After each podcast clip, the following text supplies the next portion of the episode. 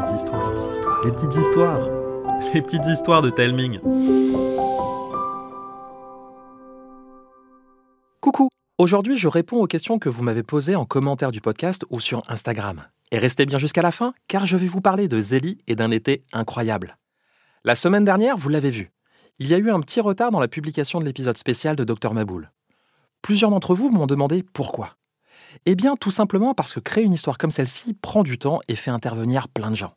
D'abord, avec Thomas, on écrit en quelques lignes le résumé de l'histoire qu'on aimerait raconter. On appelle ça un pitch. Cette fois-ci, on en avait deux. Celle qui a donné naissance à l'histoire que vous avez écoutée, et puis une autre qui commençait comme ceci.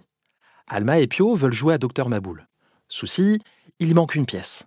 Ils ont beau la chercher partout, rien à l'horizon.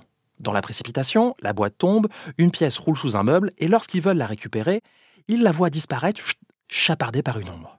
Et après, eh bien, je ne vous en dis pas plus, car peut-être que nous l'utiliserons un jour pour vous raconter une histoire.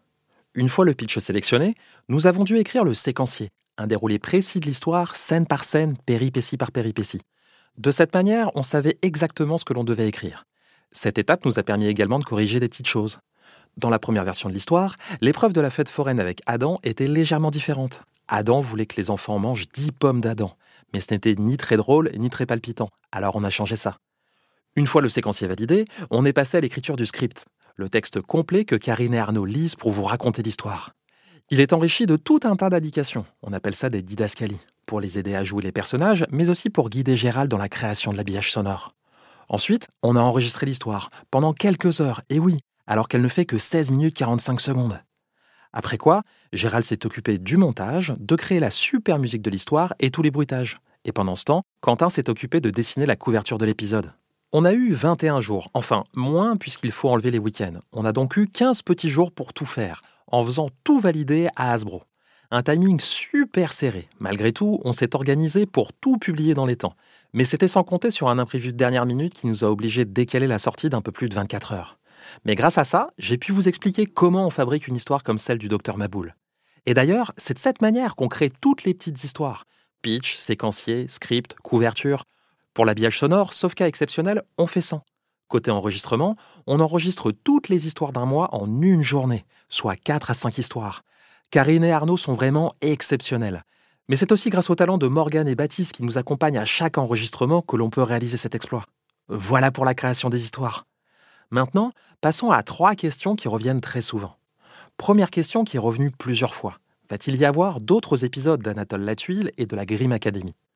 Eh bien, normalement, lorsque je vous propose ce genre d'épisode, c'est pour vous donner envie d'aller écouter la série partout où elle est disponible. C'est donc peu probable qu'il y ait de nouveaux épisodes, sauf s'il y a une nouvelle saison à l'horizon. Seconde question très régulière, quand revient Zélie? Eh bien, je peux vous le dire maintenant. Fin septembre, début octobre. Je commence l'écriture de la série des objets maléfiquement maudits en juin. Pourquoi aussi tard? Eh bien parce que je travaille actuellement sur la nouvelle saison d'un été incroyable. Vous avez donc la réponse à la troisième question la plus populaire. Il y aura bien une quatrième saison d'un été incroyable. Elle comptera 8 épisodes et le premier sera diffusé le 13 juillet. Le pont coupé a-t-il été fermé?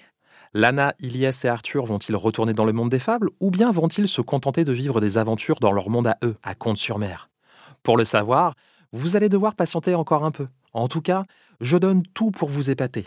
Il y aura plein de clins d'œil aux saisons passées sans pour autant que vous ayez besoin d'écouter ou de réécouter tous les épisodes.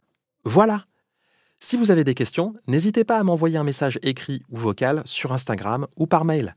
Et pour celles et ceux qui m'écoutent sur Spotify, cliquez sur le bouton Répondre sur la page de l'épisode. Je vous embrasse et je vous dis à bientôt